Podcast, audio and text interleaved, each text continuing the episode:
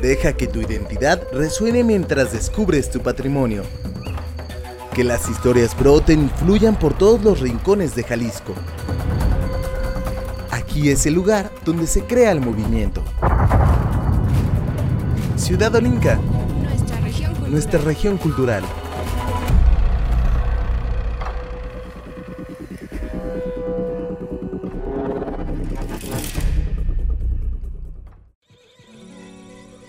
Hola, ¿qué tal? Bienvenidos a una sesión más de Ciudad Olinca, nuestra región cultural. Es un gusto estar con ustedes nuevamente. Los invito a que permanezcan en este programa que va a estar de verdad muy divertido, va a estar increíble. Yo soy Jonathan Bañuelos y me da mucho gusto estar nuevamente aquí con mis compañeros en los micrófonos. De verdad vamos a tener un programa de leyenda. Pero antes de continuar, permítanme presentarles a quienes nos acompañan. Aquí está Cristina Arana. Cristi, ¿cómo estás? ¿Qué tal, Jonathan? Muy buenos días a todos. Gracias por estarnos escuchando este viernes a través de Radio Universidad de Guadalajara en Ocotlán y también en la repetición. Y también gracias por estarnos escuchando a través de www.ciudadolinca.com o de Spotify. Un saludo por cualquiera de los medios que nos estén escuchando. Y efectivamente, si a ustedes les gustan las leyendas, no se despeguen de esta hora que vamos a estar platicando con nuestro anfitrión, Iván Serrano. Pero antes voy a presentar a Pablo Miranda. ¿Qué tal Cristina? ¿Qué tal Jonathan? ¿Qué tal a todos los que nos escuchan a través del 107.9 aquí en Radio Universidad de Guadalajara en Ocotlán? Recuerde que somos una señal para todas y para todos. Como eh, pues decían Jonathan y Cristina, qué bueno estar otra vez compartiendo los micrófonos con ustedes en esto que es la nueva temporada de Ciudad Olín, que llevamos en la sesión 42, si no me equivoco. Eh, ya llevamos bastante tiempo aquí eh, acompañándolos a ustedes cada viernes y en las repeticiones, pues como decía Cristina, los sábados o a través de Spotify. Recuerde que este y todos los contenidos que generamos aquí los puede leer o volver a escuchar en www.ciudadolinca.com. Y el día de hoy esta sesión va a estar muy entretenida, ya Jonathan y Cristina pues les adelantaron, pero tenemos a un super invitado, nuestro compañero y amigo Iván Serrano Jauregui, quien será el encargado pues de platicarnos de este proyecto muy interesante que lleva el nombre de Jalisco Voces de Leyenda. No sé, Cristina, eh, Jonathan, si ustedes quieran lanzarle alguna entrevista acá a Iván para empezar el programa. Por favor.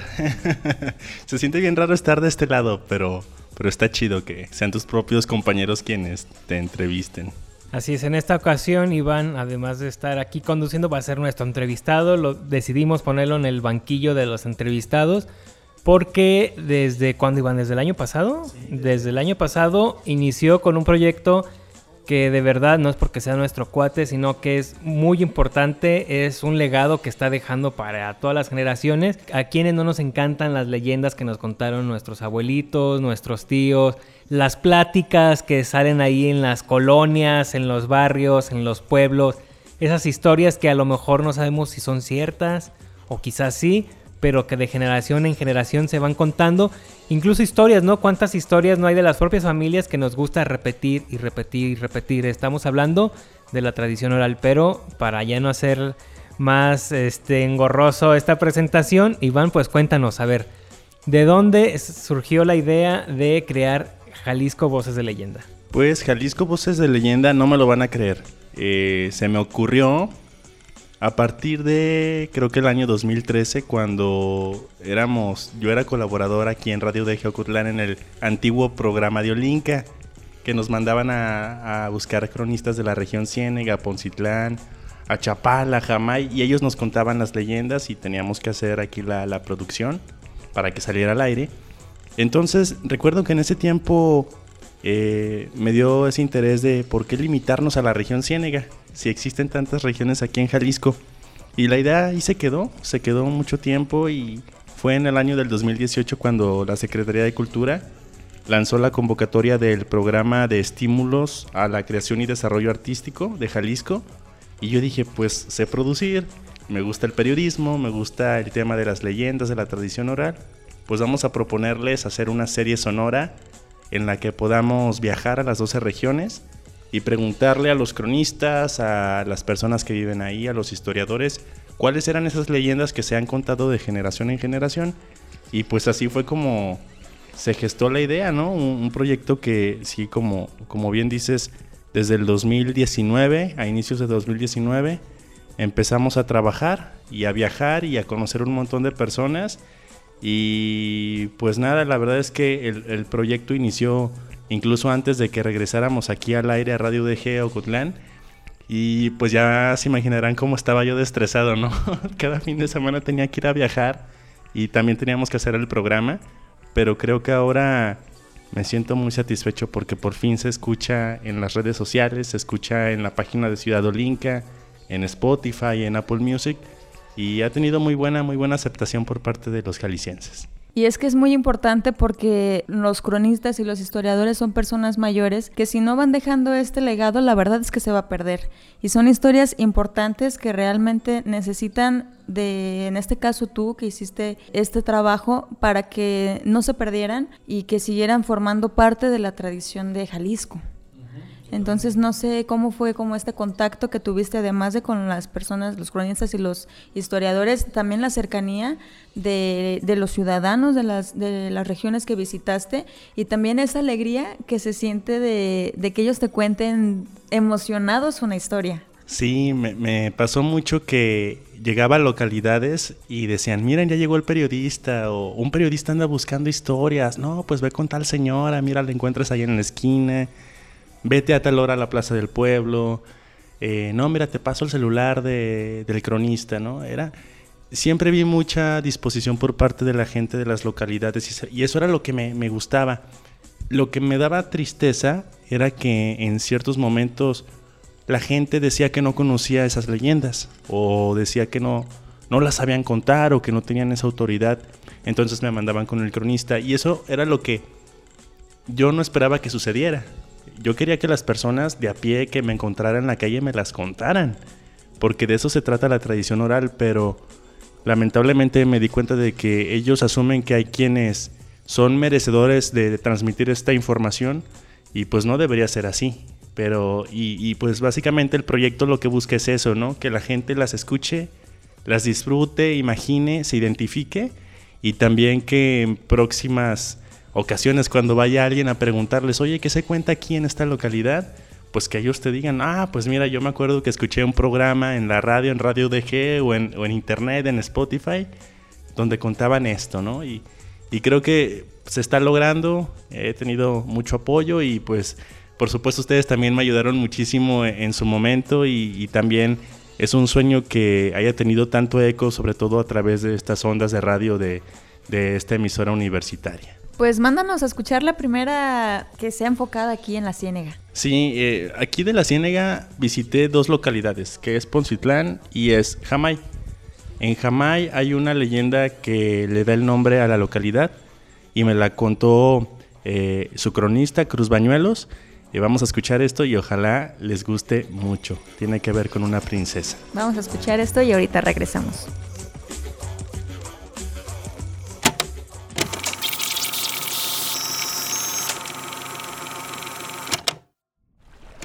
En el extremo oriente del lago de Chapala hay una localidad que está decorada con un obelisco muy peculiar que define la identidad de sus habitantes. Se trata del obelisco del Pío Nono. Desde aquí se observan los atardeceres más hermosos de esta zona del estado, en donde el sol parece fundirse con el horizonte de este cuerpo de agua. Había arribado a Jamay, municipio de la región Ciénega. Aquí, en el oriente del estado, donde las tierras son fértiles, es territorio de Jalisco, Voces de leyenda. Escuchemos algunas de las narraciones populares que la gente cuenta en esta localidad, que está dividida en dos, el jamay de arriba y el jamay de abajo. El nombre de jamay es muy peculiar. Las discusiones son muy numerosas sobre de qué lengua proviene, pero lo que sí se sabe es que el nombre parte de una leyenda de tiempos remotos, cuando aún no llegaban los españoles a estas tierras. Cruz Fernando Bañuelos López, director de Cultura y Educación del municipio de Jamay. Hay una historia de la princesa Sasamol o Sasamaín, eh, que es de donde se dice que se tomó el nombre de Jamay. El nombre de Jamay, pues es un nombre muy raro, donde, donde he viajado, donde me he presentado, soy de Jamay es un nombre raro, Jamai, simplemente. Las acepciones de Jamai son bastantes. El, origen de la palabra mm, Samay, Samayán, Samarayán, viene de origen náhuatl, puede ser purépecha, o sea, hay varios detalles, pero bueno, eh, la, que más se cuenta aquí y, a lo que vamos es de la leyenda de la princesa Sasamaín. Era una, una doncella, eh, hija de uno de los caciques o de los, de los líderes de, la comunidad, porque tuvimos asentamiento prehispánico en la parte noroeste del municipio, donde actualmente se encuentra la colonia San José y parte de esa falda del cerro de la mina, este, ahí hubo asentamiento indígena y un poco más hacia oriente, este, lo que le llaman el Cerrito de la Arena. Se cuenta pues que esta muchacha era muy bella, muy bonita y este, en una ocasión eh, pues los mejores eh, galanes de la región pues la pretendían, la pretendían y ella pues no, no hacía caso. En una ocasión se va a bañar ella al lago y este de repente de estar nadando ya muy tranquilamente, quizás el lago celoso este, forma un torbellino y la devora se ahoga Sasamaín o la devora prácticamente. Entonces su padre, siendo un, noble de, la región, este manda a traer los mejores nadadores de la región y se vienen a canoa varias comunidades y empiezan a buscar eh, donde fue vista por última vez bañándose la princesa Sasamaín y encuentran una flor de una flor muy bella que es la flor de Sasamol es una especie de nenufa lo que, lo que, lo que simboliza la floresta. Entonces, eh, pues ya, no encuentran nadie, nadie se queda con Sasamaín y de ahí se toma un poco el nombre de Jamay o Samayán. Esa es una, entonces la leyenda de la princesa Sasamol o Sasamaín, pues es otra de las leyendas muy, muy conocidas aquí en, en el municipio de Jamay.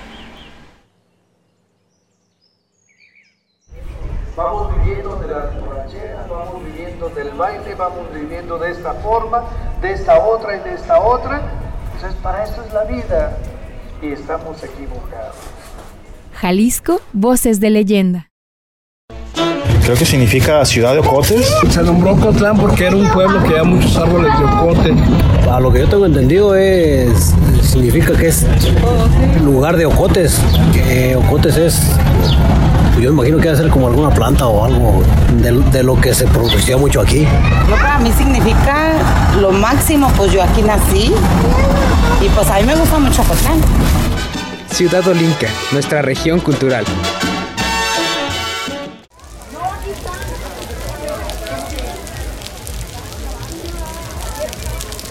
Una tarde lluviosa en los portales de Tapalpa.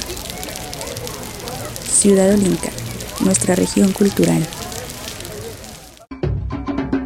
Ciudad Olinca. Nuestra región cultural. Ya estamos de vuelta en este viaje cultural a través de eh, la Ciénega y varias regiones de Jalisco. Seguimos hablando de este proyecto de nuestro compañero y amigo Iván Serrano Jauregui, que se llama Jalisco Voces de Leyenda, como ya escuchó hace un momento, pues es una recopilación de la tradición oral que pues busca precisamente eh, rescatar pues este legado que se encuentra en diferentes poblados de nuestro estado. Eh, yo quisiera preguntarle, Iván, pues que nos puede platicar un poco más de qué se trata este proyecto, en qué consiste, cuántas leyendas o cuántos municipios visitaste tú durante pues toda esta época de trabajo, Iván. Bueno, pues eh, administrativamente el estado de Jalisco se divide en 12 regiones. Eh, yo decidí viajar a dos localidades por cada región, entonces son 24 audios que dan cuenta de la tradición oral. No solo son leyendas, también son cuentos, eh, mitos, incluso también ah, integramos algunas poesías. Eh, consideramos todo aquello que forma parte de la tradición oral de las localidades y pues nada, fueron, son, son aproximadamente 60 entrevistados, 60 voces las que van a escuchar, que eh, van a dar cuenta de esta información que puede ser fantasiosa, puede ser eh, milagrosa, tal vez de terror, eh, incluso pueden ser reales o no. Aquí eso no nos interesa, sino el hecho de que existen y que se transmiten y que hay personas que lo tienen en su memoria y que dichas historias también ayudan mucho a formar estas identidades. Nos ayuda a entender además que en Jalisco no es nada más una sola forma de ser jalisciense, como muchos logran asociar con el mariachi, con la charrería, con el tequila, sino las diferentes regiones proponen eh, diferentes formas de, ser, en su gastronomía, en sus formas de hablar, en sus formas eh, de manifestar sus, religiones. Y pues me gusta pensar que en este proyecto pude grabar un poquito de eso, que sea para la posteridad y que sea para el entretenimiento de todas las familias. Y es importante precisamente resaltar esto, ¿no? Que es una manera de preservar un legado que a lo mejor pues este es el ejemplo tan solo de Jalisco, te imaginas diferentes estados que a lo mejor pueden copiar este modelo o esta idea y pues cada uno hacer como su mismo trabajo como recopilatorio, ¿no? Porque al fin y al cabo son tradiciones orales que son muy fáciles de olvidar, que este, literalmente las palabras se las lleva el viento y si no existen pues esfuerzos de este eh, tipo pues no va a haber como algún tipo de material que quede para la posteridad. También es interesante eso, ¿no? De que dices de que hay leyendas de diferentes temáticas, algunas reales, algunas no, algunas de miedo. Uno a veces eh, suele como darle esa, eh, digamos, o suele ligar muchísimo las leyendas con algo fantástico, ¿no? ¿Tú qué, tipo de historias ahí como muy extraordinarias, digamos, encontraste durante este, este, este viaje? Híjole, pues son, son muchísimas. La verdad es que hay de todo tipo, hay de, hay de diferentes eh, por así decirlo, orígenes. Por mencionar algunos, hay de fantasmas, de aparecidos. Eh, si citamos algunas conocidas, van a poder escuchar el ánima de Sayula, que se cuenta allá en el sur del estado. Quizá la noche en que los músicos tocaron en el infierno, que se cuenta mucho en Colotlán, en la región norte. En Guadalajara, la tradicional del, árbol del vampiro, pero también nos vamos con una historia de, de abducciones de secuestros por parte de alienígenas que supuestamente ocurrieron en la barranca de Huentitán y que ya en algún momento llegamos a presentarlo aquí en el programa, pero creo que si lo vuelven a escuchar se van a transportar a una situación que, pues, ¿qué pensaremos? ¿Será real? ¿Será mentira?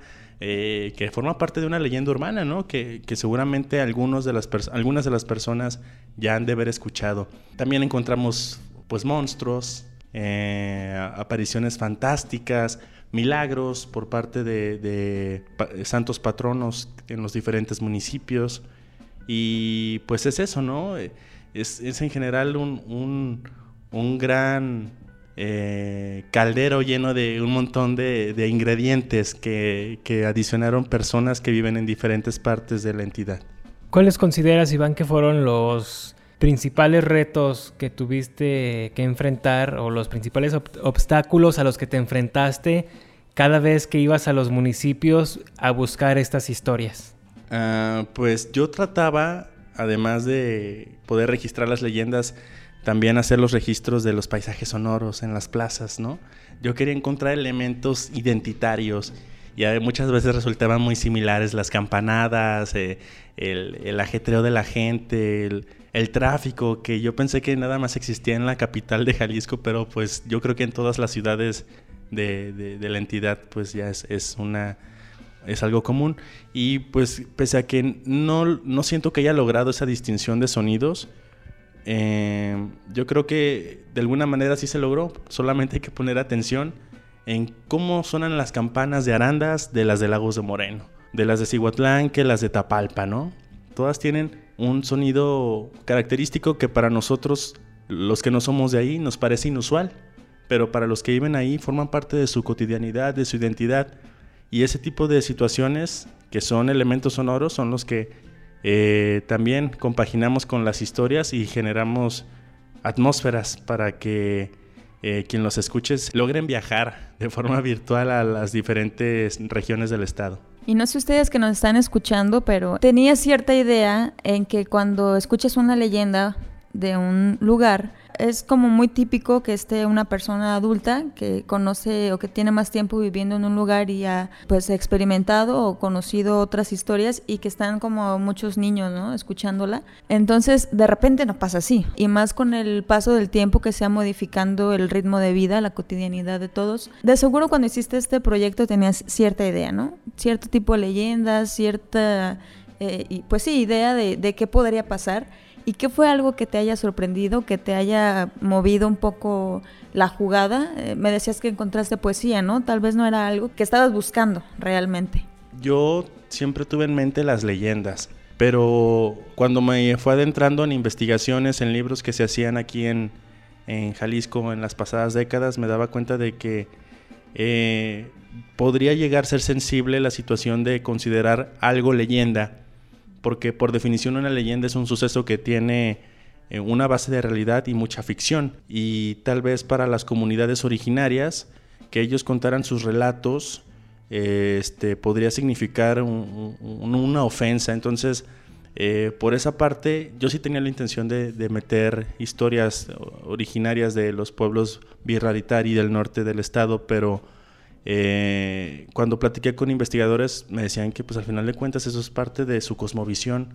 Entonces yo no me atreví a irrumpir porque tampoco conocía el protocolo de cómo abordar esto y si a ellos les iba a parecer algo algo grave o no, entonces... O como lo tomaras como burla, ¿no? De repente. En Tonalá sí se aborda mucho la idea del nahual, que son estas personas que se transforman en animales, que datan de, de la época prehispánica. Esas historias la van a poder escuchar en el episodio de Tonalá. Pero yo, regresando al tema de las historias de los pueblos originarios, eh, yo, yo me quedé como con esas ganitas, ¿no? y lo que me sorprendió fue en que hay que tener una mirada antropológica de este tipo de temas no es tan sencillo llegar a, entrevistar, sino que también hay que considerar cómo esta tradición oral forma parte de, un, de, un, contexto cultural más grande que hay que saber abordar. Entonces, al yo no verme preparado, pues preferí no tocar el tema.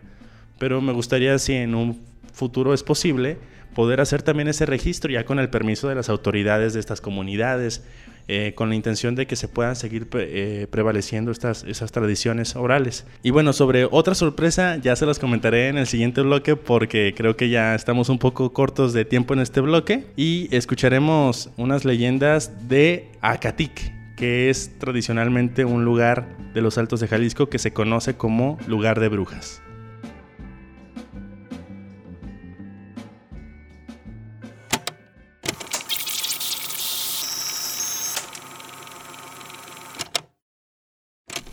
En una de las puertas de los Altos de Jalisco me encontré en una localidad que me recibe con un letrero que dice, Cuidado, cruce de escobas.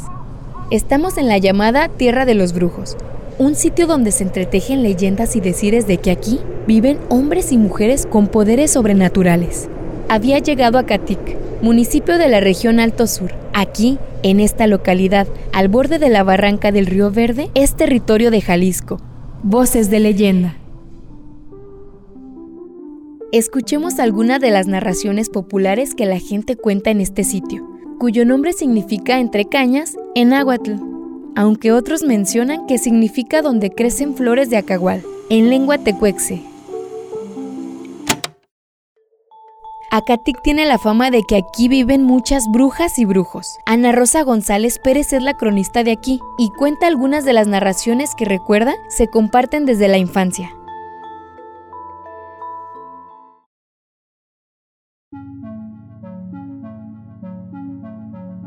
Yo desde que tengo uso de razón escuchaba que decían los brujos de Acatic. Cuando íbamos a Guadalajara, el chofer decía, todos los que vayan a Acatic bajan en el crucero y ahí encuentran su escoba. Y así un montón de historias, muchas me fascinaban, muchas me espantaban cuando yo estaba chica, porque decían que las lechuzas eran brujas. Y en la torre de la parroquia todavía eh, por las noches salen lechuzas. Y yo les tenía miedo. Y decían que si a la lechuza tú le mentabas la madre y le decías, mañana vienes por tu chile y por tu sal, que otro día llegaban a pedirte chile y sal y que eran unas personas. Y luego contaban otra historia, que era una pareja muy pobre y que el señor se convertía en guajolote y la señora lo vendía y por la noche cuando las personas ya estaban dormidas, volaba a la calle, se transformaba de nuevo en humano, se iba a su casa y su esposa lo volvía a vender. Esta otra persona de aquí que hacía escobas para vender y las anunciaba. Compren sus escobas, en el día barren, en la noche vuelven. Y lo que sí sé que ahora está tan adelantado que ya los niños nacen con su escoba integrada. Yo recuerdo cuando estaba chica que mi abuelita nos decía que el 24 de agosto el diablo andaba suelto y por supuesto ese día nos portábamos muy bien. Y yo estoy segura que si ahora yo les digo a mis, a mis nietos, ahí viene el diablo, de seguro me van a decir, échamelo. Ahora el diablo nos tiene miedo.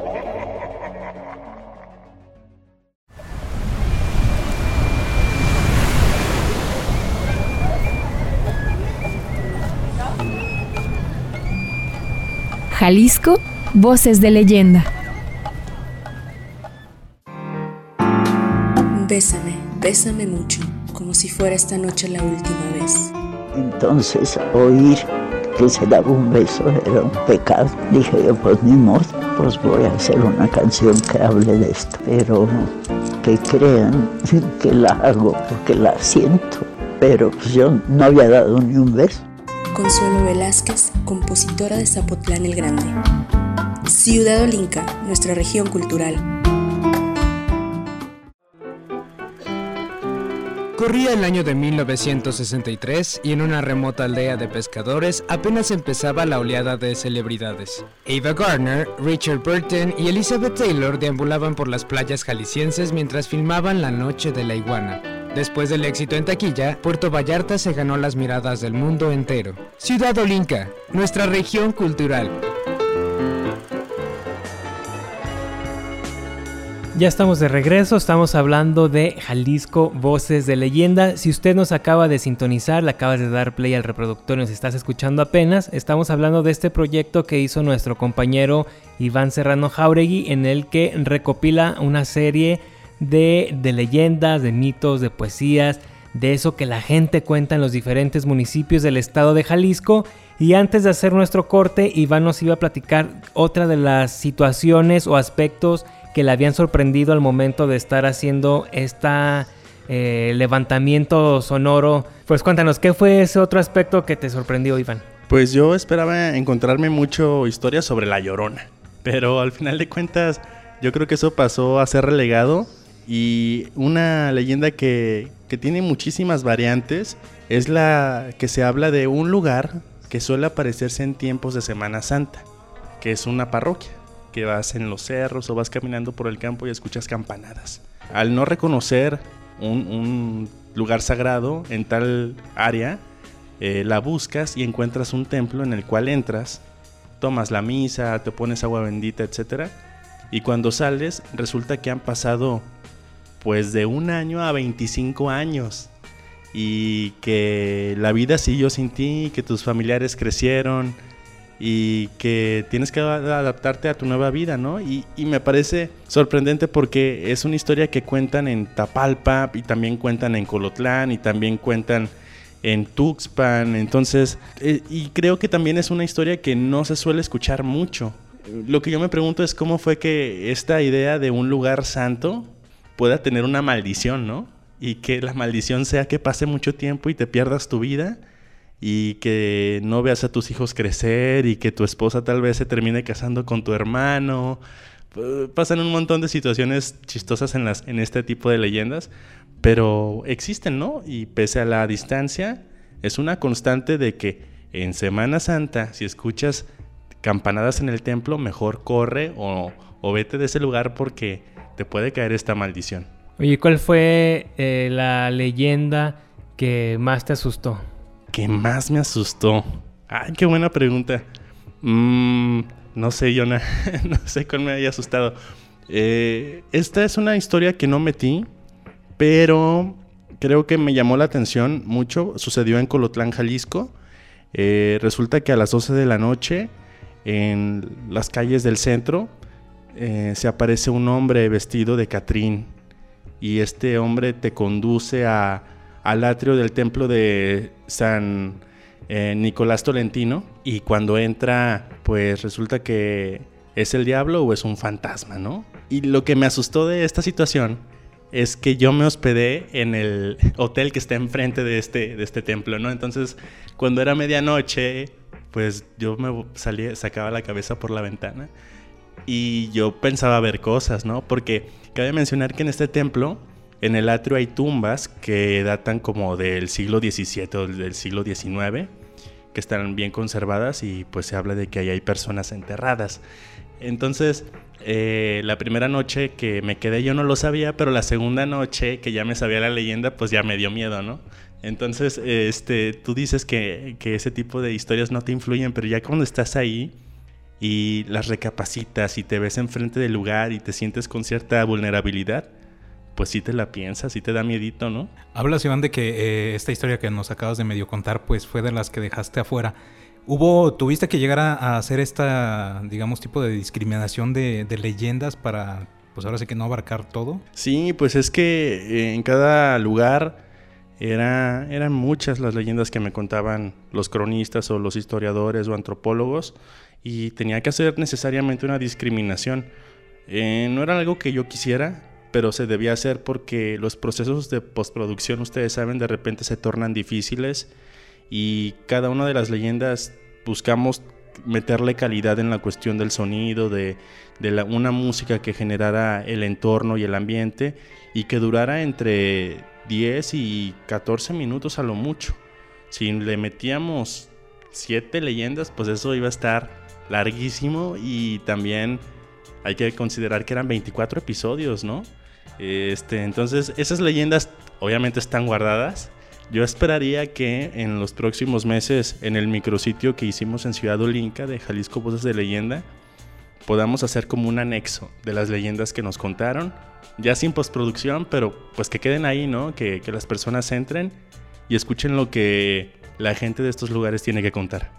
Pues ahora sí que lo que presentas es, es, un trabajo bastante completo, ¿no? Porque implica desde irte al lugar de los hechos a investigar y presentar o hacer todo un trabajo de producción para que la gente pues escuche o se deleite con estas historias, ¿no? Porque a lo mejor no es lo mismo que te la cuente eh, alguna persona a esto que estás tú tratando de hacer, ¿no? Es como una, de cierta manera, ser como una experiencia inmersiva, ¿no? Con quienes escuchan estas leyendas. Sí, pues además de que se las quieran aprender, que las quieran compartir, pues que las tengan al alcance de su mano, en su celular pueden entrar a Spotify, a Apple Music y darle play, darle play a las leyendas que, Bien podrían ser eh, para cuando ustedes estén caminando por la calle o vayan en el transporte público o estén en el gimnasio o estén estudiando, pues tengan la compañía de varias voces eh, de personas que seguramente no conocen, pero que son como ustedes y nosotros y que son parte de, de los transmisores de algo que es el patrimonio cultural intangible como la tradición oral de Jalisco. Y en unos momentos nos vas a presentar una de estas leyendas acerca de Puerto Vallarta. ¿Tiene que ver algo con el mar, con la playa o, no? ¿O es completamente muy diferente? Sí, pues es que yo creo que al final de cuentas los entornos geográficos, em, las atmósferas, eh, los climas incluso influyen en las historias y en Puerto Vallarta lo que vamos a escuchar eh, son historias que sí tienen que ver con sus paisajes naturales, con sus ríos, con sus playas y también el, cambio urbanístico, cómo ha motivado también la creación de leyendas. Ahí tenemos la historia de una mujer que se dice que aparece en la Plaza Hidalgo, dado que la Plaza Hidalgo antes era un panteón y en cierto momento derribaron el panteón para construirlo en una plaza pública y la gente dice que en las noches se aparece esta mujer que le pide eh, pide un taxi y que la lleven al nuevo panteón donde están sus restos, ¿no? Ese tipo de historias son las que vamos a escuchar. Eh, pero en todos los pueblos eh, están involucrados sus cerros, sus lagos, sus ríos. los paisajes son fundamentales para la creación de estas historias siempre. Y para seguir con, con esto de escuchar unos fragmentitos, justamente de eso lo, lo que mencionas, Jonah, vamos a escuchar algo de Puerto Vallarta. Esto es de un ser fantástico, que, dicen los pescadores, se aparece en la boca del río Ameca.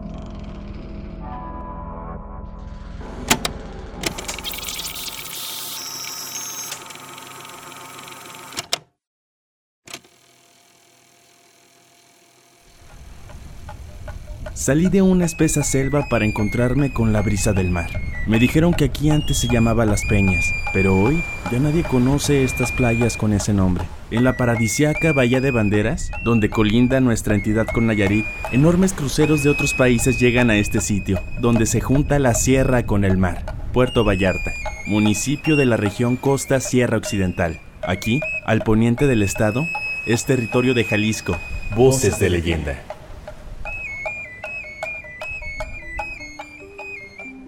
Escuchemos algunas de las narraciones populares que la gente cuenta en este valle, en donde hay abundantes ríos que provienen de la sierra y que desembocan en las playas.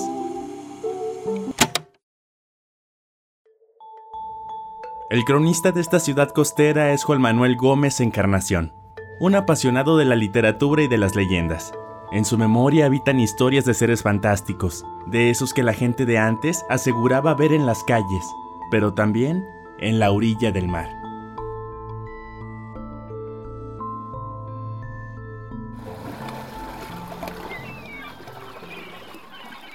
Hay un lugar eh, dentro de la bahía, cercana a Vallarta y cerca del aeropuerto, donde desemboca el río Ameca, que es el río que sirve de límite entre Jalisco y Nayarit. A esa desembocadura se le llama boca de tomates. ¿sí?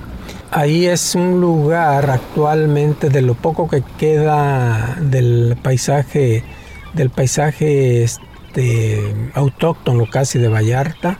Hay muchos restaurantes, hay palapas, o sea, construcciones de, empalizadas de palapa y los eh, restaurantes ahí se va a comer rico, se va a comer pescado fresco, mariscos y también la gente va a bañarse. Algunos pescadores van a la boca a, a tirar sus redes o su anzuelo para pescar lisas y toritos y otro tipo de otras especies. Esto contaban los pescadores que en las noches, cuando iban ellos a recoger las trampas para las jaivas en el estero, porque hay un estero, un pequeño estero, donde hay cocodrilos también y jaivas, peces y todo eso, eh, que escuchaban eh, ruidos extraños, gritos, ¿verdad?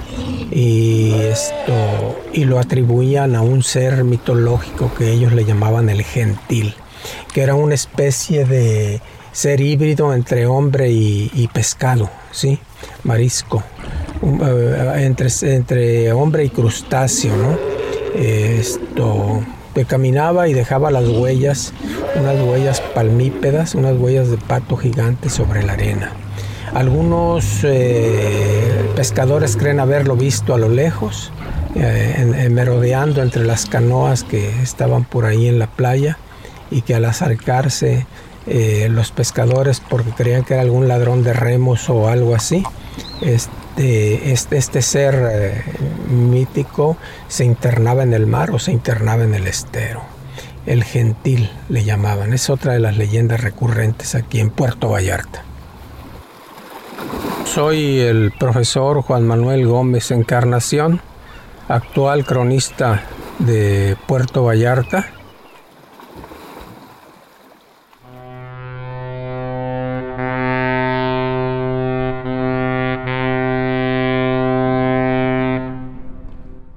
Jalisco, voces de leyenda. De las hojas del árbol de la morera se alimenta el gusano Bombix mori. Cuando llega el momento de su metamorfosis, teje un fino capullo que, sometido a una técnica milenaria, se convierte en seda, una de las más finas telas. Sericicultura o cría del gusano de seda Ciudad Olinca, nuestra, región, cultural.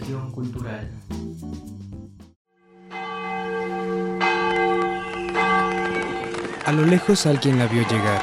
Hubo lágrimas, júbilo, fe, mientras las campanas sonaban y cientos de sombrillas le daban la bienvenida a la visitante zapopana. Era un 18 de julio de 2010. La generala, la reina del lago, había vuelto a bendecir a Chapala. Ciudad Olinca, nuestra región cultural. Lamentablemente llegamos a la parte final de esta emisión de este programa y no nos alcanza el tiempo para hablar de todo este proyecto de Jalisco Voces de Leyenda. Y una pregunta que se me acaba de, de ocurrir es, ¿cómo pudiste notar, Iván, al momento de estar en los lugares, que te contaran también cómo urbanísticamente se ha modificado. Como decías antes, había, era un, panteón y ahora es una plaza. Entonces, eh, también es muy bonito que más allá de la leyenda y de recordar esta tradición oral, también nos podamos remontar a cómo ha cambiado la, ciudad o cada municipio. Claro, eh, algo similar ocurre también en, en la historia referente a Arandas que trata de un, un barrio que se llama el barrio del Socorrito, que nadie lo conoce así, lo conocen como barrio del Viejo Panteón, y es que en donde está la escuela pública y la plaza civil, hace 100 años era un panteón y decidieron construir una escuela en un panteón como, eh, como si fuera un chiste, parece chiste, pero es anécdota, ¿no? Al menos así aplica en, en, Arandas y también tiene que ver con el cambio urbanístico. Eh, recuerdo también en, en, Tonalá que se hablaba de una leyenda eh, que involucraba caminos y el cronista me decía, no, pues es que esos caminos ya no existen, ya es la carretera. Entonces, también con la tradición oral podemos remitirnos a cómo quienes comenzaron estas leyendas o quienes las transmiten también dejan una evidencia de cómo eran las ciudades antes, que ya no lo sabemos, ya no sabemos cómo son. Si, si le tomaron fotografías, pues nos fue bien, pero muchas veces solamente queda en la memoria de algunos y es importantísimo que los habitantes conozcan cómo es ahora su localidad y, entre otras cosas, por eso es importante la tradición oral.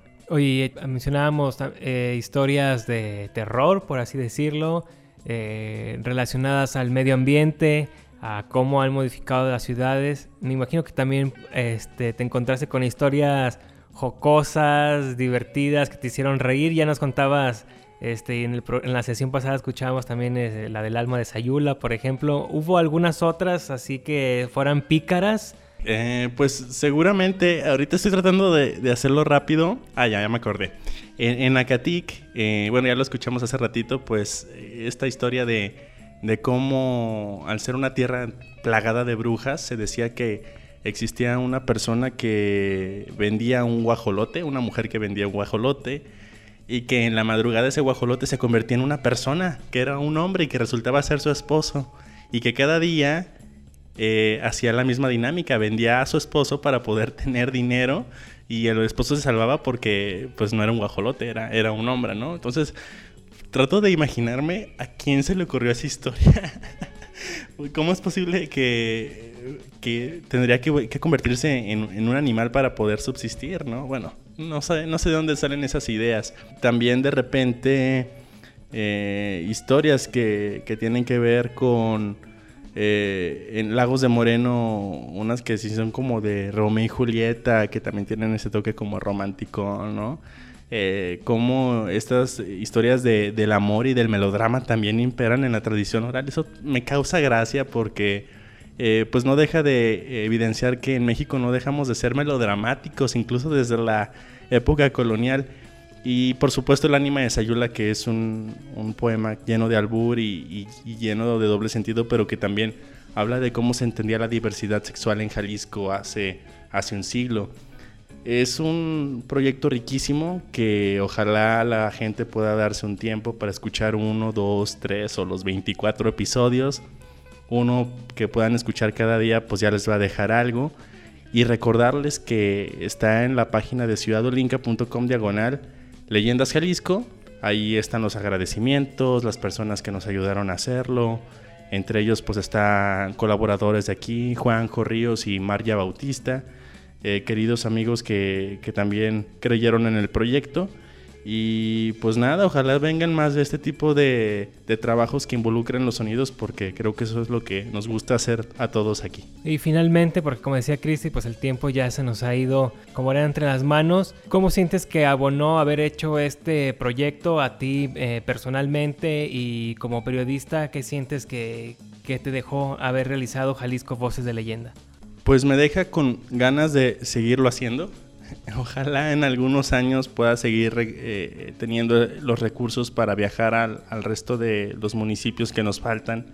A ver si en el 2030 ya está Jalisco Voces de Leyenda en los 125 municipios.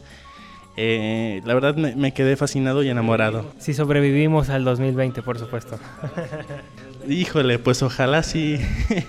ha sido un año difícil y, y, también me da mucha alegría verlo acabado antes de la pandemia, porque no sé qué hubiera pasado si hubiera estado a la mitad de, y nos hubiera agarrado en esta situación.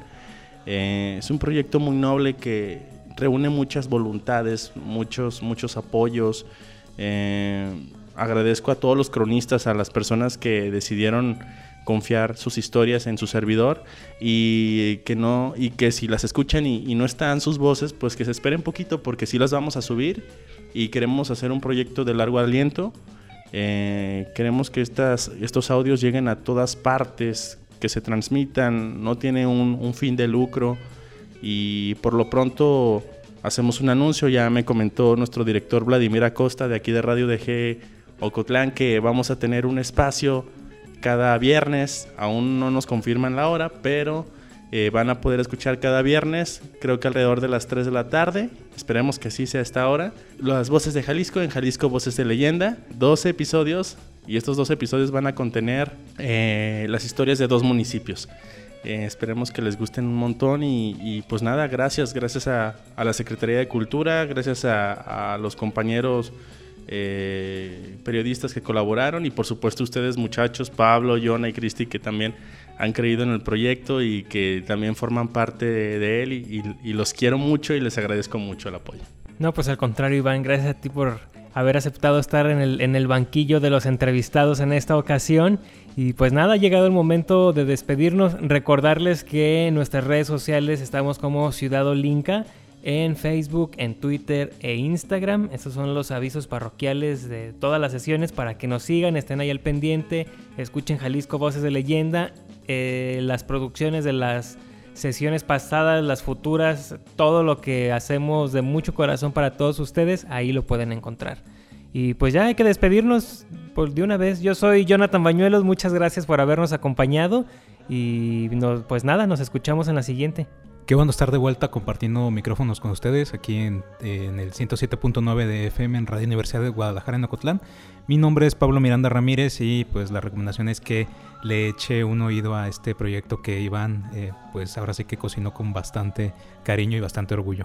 Pues yo me quiero despedir agradeciendo a Iván porque ya ha recorrido lugares que nosotros no hemos pisado y eso nos ayuda también a que en Ciudad Olinca podamos tener una visión más grande para presentarles lo que se hace de manera cultural aquí en todo el estado. Soy Cristina Arana y nos vamos a despedir contigo Iván para que nos presentes la última leyenda de esta emisión. Claro que sí, muchas gracias por, por escucharnos y vamos a escuchar eh, de nueva cuenta, porque creo que ya lo habíamos presentado en algún momento aquí en el programa, leyendas de Tapalpa, esta localidad de la región Lagunas, una nueva región que no muchos conocen, antes región sur, región Sierra de Amula.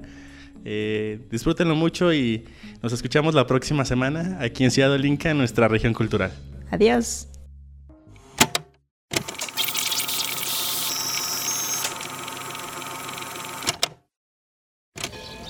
Al llegar a lo alto de la sierra me encontré con un hermoso lugar en medio del bosque. El pueblo que parece congelado en los tiempos de antes y donde se respira el aroma a pino. Aquí la gente es amable. El saludo, la atención y la cortesía nunca fallan cuando caminas por sus calles empedradas. Había llegado a Tapalpa, municipio de la región Lagunas. Aquí, en esta localidad con encanto de pueblo típico, es territorio de Jalisco. Voces de leyenda. ¿Con qué, señor? Escuchemos algunas de las narraciones populares que la gente cuenta en este sitio, cuyo nombre significa Tierra de Colores, en la lengua de los otomíes. En varios rincones de Tapalpa se pueden encontrar varias fuentes, que contienen algo más que agua. Se trata de leyendas muy peculiares, que las convierte en puntos de referencia para los lugareños y para los visitantes. En este viaje, José de Jesús Morales, encargado de turismo de Tapalpa, nos narra sobre la tradición oral de esta localidad en la montaña. Recorrer Tapalpa, se van a encontrar con pilas o que fueron abrevaderos de agua en la época de la revolución, dado que no había agua entubada. Las personas acudían a esos lugares aparte de ir a recoger el agua para su uso doméstico, llevaban a sus animales, pero también, pero también eran lugares de sociabilizar. Tenemos pues muchas leyendas. La del perro, la colorada, la de las culebras, la escondida, la del pescado, la del tecolote. Todas tienen sus leyendas Así es que les voy a platicar una de tantas leyendas. Les voy a platicar la de la pila de las culebras. Cuenta la leyenda que aquí se daban cita cuatro comadres, todas de nombre María. María Teresa, María Dubiges, María Amarante y María Esmeralda. Todas de nombre María. Diariamente estaban ahí sociabilizando. Diariamente querían acomodar el mundo. De la montaña bajaba un hechicero llamado Macario que iba a ir a una comunidad a dos kilómetros de aquí llamado Ataco o Atlaco, como se llamaba en aquel entonces. Ataco o Atlaco en náhuatl quiere decir casa sobre agua. Iba a ir a hacer un trabajo y se detuvo a recoger agua. Al estar recogiendo agua escucha lo que las cuatro comadres están platicando. Antes de retirarse se dirige a ellas y les dice si para el día de mañana vuelvo a pasar por aquí y ustedes están criticando, murmurando o hablando mal de la gente, las voy a convertir en lo que siempre han sido, en víboras. Y se va. Coincide que otro día pasa Macario y coincide que están las cuatro comadres allí haciendo lo que diariamente hacían. Dicen que no iba a llegar ni a tomar ni a recoger agua, pero que una de ellas lo alcanza a ver a lo lejos y le grita, ¡Ey, Macario! No dices que nos ibas a convertir en víboras.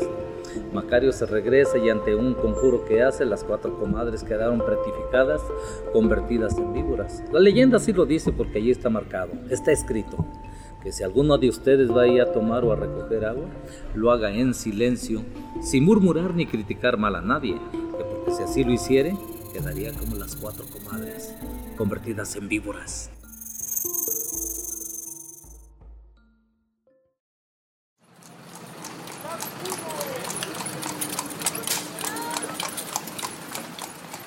Jalisco, voces de leyenda. Desde las coloradas tierras de los Altos hasta las alegres playas de la costa sur. De la fértil ciénega a los campos de agave en los valles. Que tu identidad deje huella por todos los rincones de Jalisco. Todos los, rincones de Jalisco. Esto fue Ciudad Olinca, nuestra región cultural. Nos escuchamos la próxima semana por Radio Universidad de Guadalajara en Ocotlán.